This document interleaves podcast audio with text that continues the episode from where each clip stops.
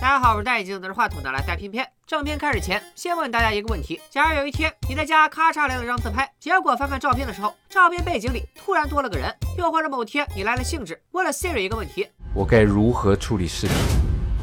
我曾精神安此道，我曾精神安此道。毛骨悚然了有没有？今天我们要说的这个片子，就是一部跟电子设备有关的恐怖片。来玩，手持平板手机的各位小伙伴不要害怕，该码的我都已经给你们挡严了。故事要从一个名叫小白的男孩说起。由于先天身体状况，外加后天父母疏忽，小白患上了自闭症，导致他有些语言障碍。为了跟他人正常交流，小白只能依赖手机打字发声。The answer answer is eight. 怪异的行为加上他自身的社交障碍，让小白几乎没什么朋友。幸好这孩子天生自带慧根，他平时没别的爱好，就是特别喜欢看小片说大片。大家好，我是戴眼镜拿着话筒的来大家片片。好了，是看海绵宝宝。这天，小白又点开了他最爱的海绵宝宝。奇怪的是，手机屏幕后方好像有什么东西在看着他。小白看完动画准备睡觉，屏幕却突然亮了起来，一幅奇怪的漫画吸引了小白的注意。漫画的标题是《被误解的怪物们》。此时手机的其他按键全部失灵，小白只能点开这幅漫画。故事里说，有一个怪物名叫拉里，他因为和别人不同，所以受到了排挤。拉里很孤独，他需要一个朋友。小白还没细看，房间里的灯光突然闪烁。再滑到下一幅，拉里推门进来，小白周围的灯却挨个熄灭。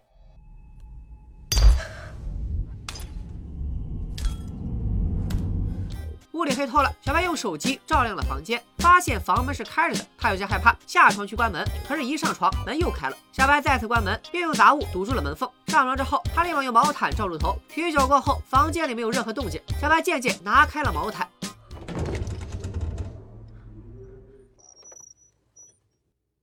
英子。开门，，Daddy！突然乱入的不知名物体吓坏了小白，小白说不出话，只能发出一些奇怪的嘶吼。白妈闻声赶来，小白立马用他的语言告诉白妈，房间里有东西。白妈显然不相信小白的童言童语，以为小白只是做了噩梦。第二天，小白照常上课，旁边的帅帅向老师发出了灵魂拷问：大家都是上学人，凭什么小白可以带手机？明明上学带手机的下场只有一个。在哪？现在在这。帅帅年纪小，他不听老师的解释，私下带着小团伙围攻小白。哥几个把小白骗到了荒地，围着小白说他是哼唧鬼。但反派三人组不知道发生的这一切都被小白屏幕里的眼神窥视着。而且从对话中我们得知，小白和帅帅其实以前是好朋友，白妈和帅妈也是闺蜜。后来不知道发生了什么事，两家开始疏远了。小白用手机和他们对话，帅帅生气的扔了小白的手机，甚至还把他推了个跟头。手机找不到了，小白难过的在荒地里嘶吼着。镜头一转，来到了心理治疗室，无法用手机发声的小白只能写字告诉妈妈和心理医生自己的手机。丢在了荒地，医生顺势就想教一教小白荒地这个单词咋念。Field，can you try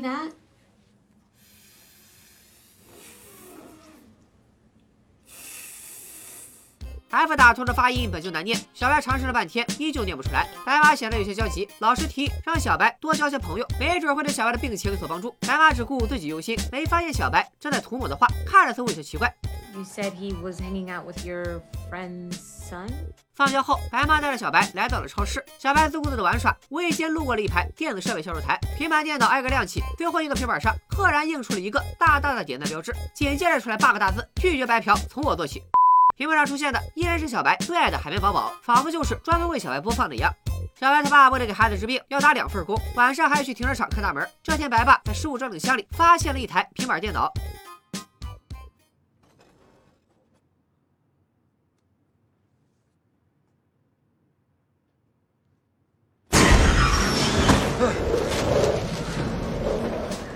妖风乍起，莫不是又有妖怪作祟？白爸没想那么多，以为只是灯管出了问题。他没有注意到，随着妖风摆动，外面的纸屑逐渐拼成了一个人形。当晚，白爸把无人认领的平板拿给了小白，小白很喜欢，白妈却很生气。她觉得白爸只会送礼物，好好的欢心，然后在孩子发病时，自己躲在一旁不闻不问。夫妻俩的吵嘴已经成了日常。小白烦躁之余，一个人待在房间玩起了平板，他对着屏幕自拍，玩鬼脸识别的游戏。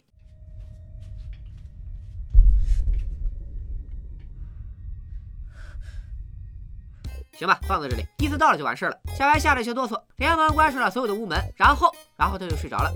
白爸和白妈吵架的根源在于教育理念不合。白妈总希望小白能开口说话，像个正常的孩子。白爸则觉得做人嘛，最重要的就是开心，是一家人整整齐齐，干嘛老逼孩子？白妈又炸毛了，你骂谁是老逼？白妈最气的就是白爸老招好人，让他来做恶人，孩子现在都记恨上自己了，从来不拿正眼看他，谈不拢的两口子最后只能分居。白爸连夜收拾细软离开了家。第二天早上醒来的小白对着空荡的屋子打下了他要说的话。Is Dad gone? Yes. 平板突然自动回复，小白还以为是他触发了 Siri。Hello. Siri 都学会抢答了，这事儿有点邪门。小白在平板上又按下了一句话：“你是谁？”平板没有回答，小白以为是自己幻听，转身走进厨房。I am Larry. Your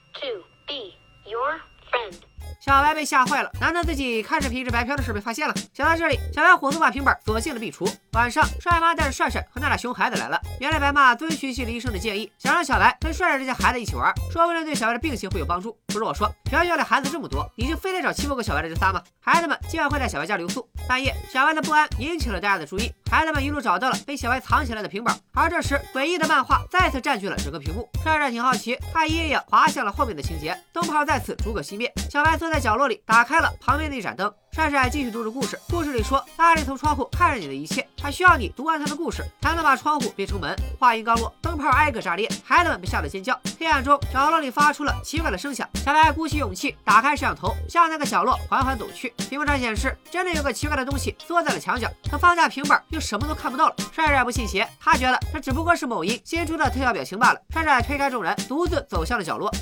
Guys, there's no such thing as Larry. It's just your imagination playing tricks on you.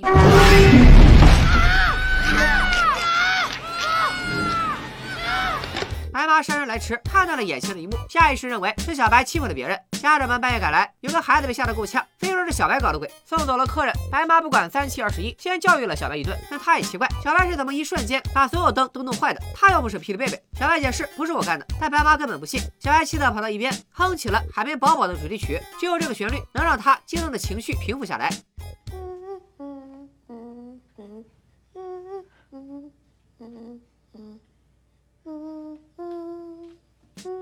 转天，白妈买了一堆杂物回家，家里的灯泡全炸了，她需要挨个换上。灯泡刚取下，桌面上的平板亮了，白妈没理会，继续去拆另一个灯泡。可一转身，平板居然从桌子瞬移到了沙发。白妈终于被拉里吸引了注意，随着白妈一页页的阅读，房间里的灯光开始闪烁。白妈进房间调试灯泡，一回头，整个客厅的灯竟然全部都亮了起来。屋里传来了脚步声，白妈有些害怕，下意识拿了把刀防身。Hello? Hello. 白妈还以为是有黑客在远处遥控，通过这个平板监视自己的儿子，吓得她赶紧拿胶布把前后摄像头贴上了。Stay away from my son. I won't let you hurt him. Not hurt.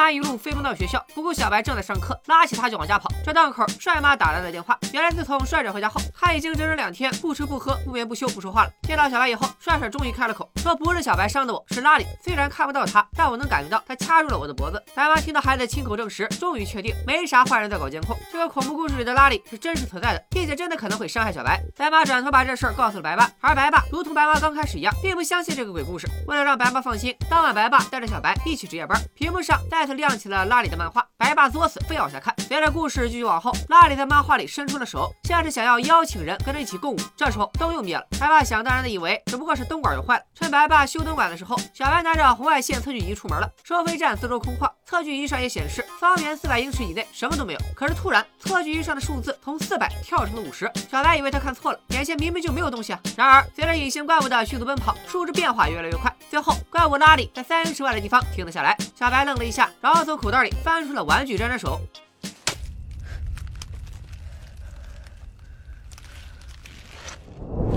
Oliver, what are you doing, buddy? 白爸把小白拎回工作间，小白不吭声，只是把平板调成了拍照模式。白爸夺过了平板，信誓旦旦地说：“你看，啥都没有。”结果话音刚落，儿子就在他背后被人捂着嘴提了起来。白爸终于在窗户倒影上发现了这一切，抢回儿子，立马跑路。该怎么对付这个看不见摸不着的怪物？两口子现在束手无策。小白画了两幅画，一幅是自己，一幅是拉里。只有在灯光的照射下，他们才会同时出现。也就是说，拉里和人类并不是处于同一个世界，但是通过会发光的电子屏幕，他就能穿越到人类世界。这回好办了，只要把平板砸了就成。八十八十。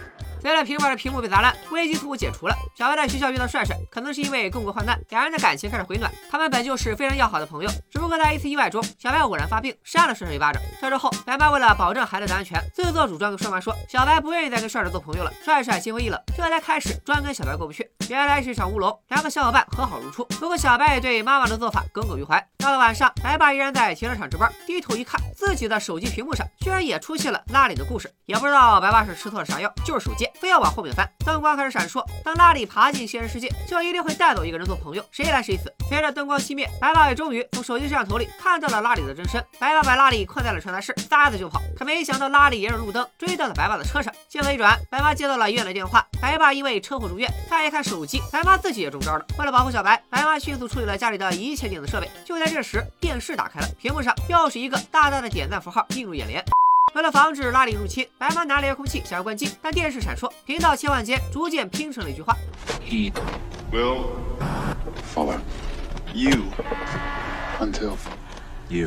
Finish the story.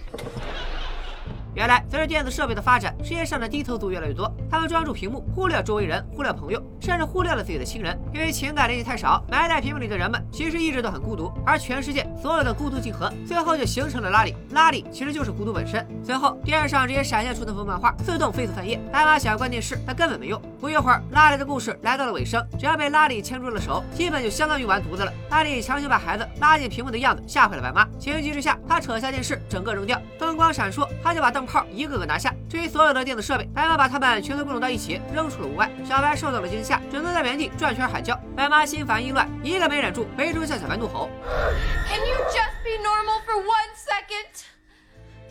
这句话把小白伤到了，白妈也冷静了下来，好不容易安抚好儿子，母子俩来到了屋外。没想到街对面的所有灯突然全都灭了，随着灯光一盏盏熄灭，黑暗逐渐靠近。护士被毒完的拉里终于从丢弃的电子设备屏幕里爬了出来。白妈慌张之下拉着小白藏到了床底，她现在只想向小白道歉。如果待会儿真的发生什么意外，她不希望母子俩最后的记忆是来训斥小白。可小白这时却突然提起了帅帅一事，他认为如果不是妈妈，自己就不会失去朋友。反观拉里的邀请盛情难却，他似乎是真的想和自己做朋友。小白都有点心动了，下吓得白妈连忙道。歉。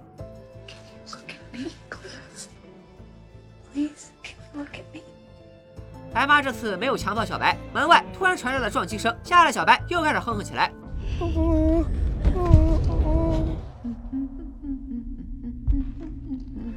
小白终于冷静下来，也想出了一个逃离危险的方法，只不过他还不会小声说话，只能大声喊出来。Fear, fear, fear, fear,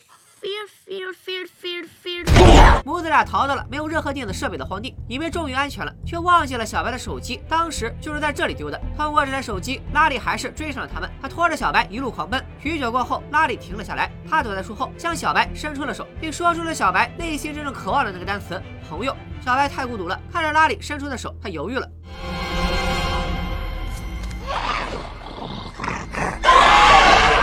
一直以来，白妈在小白身上倾注了太多的时间，但她过于揠苗助长，急于求成，反倒让小白认为白妈很讨厌经常会发病的自己。濒死之际，白妈对小白说出了真心话。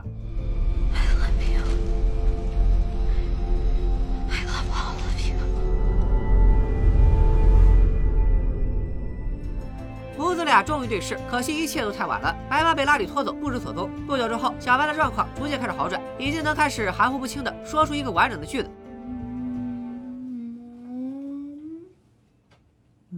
Excellent. Rose.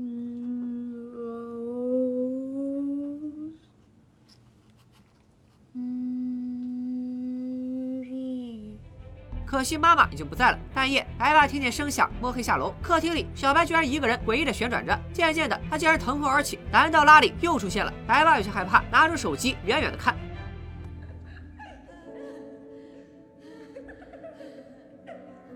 来陪小白一块玩耍的人是白妈，白妈已经取代了拉里，成为了小白的朋友，永远的朋友。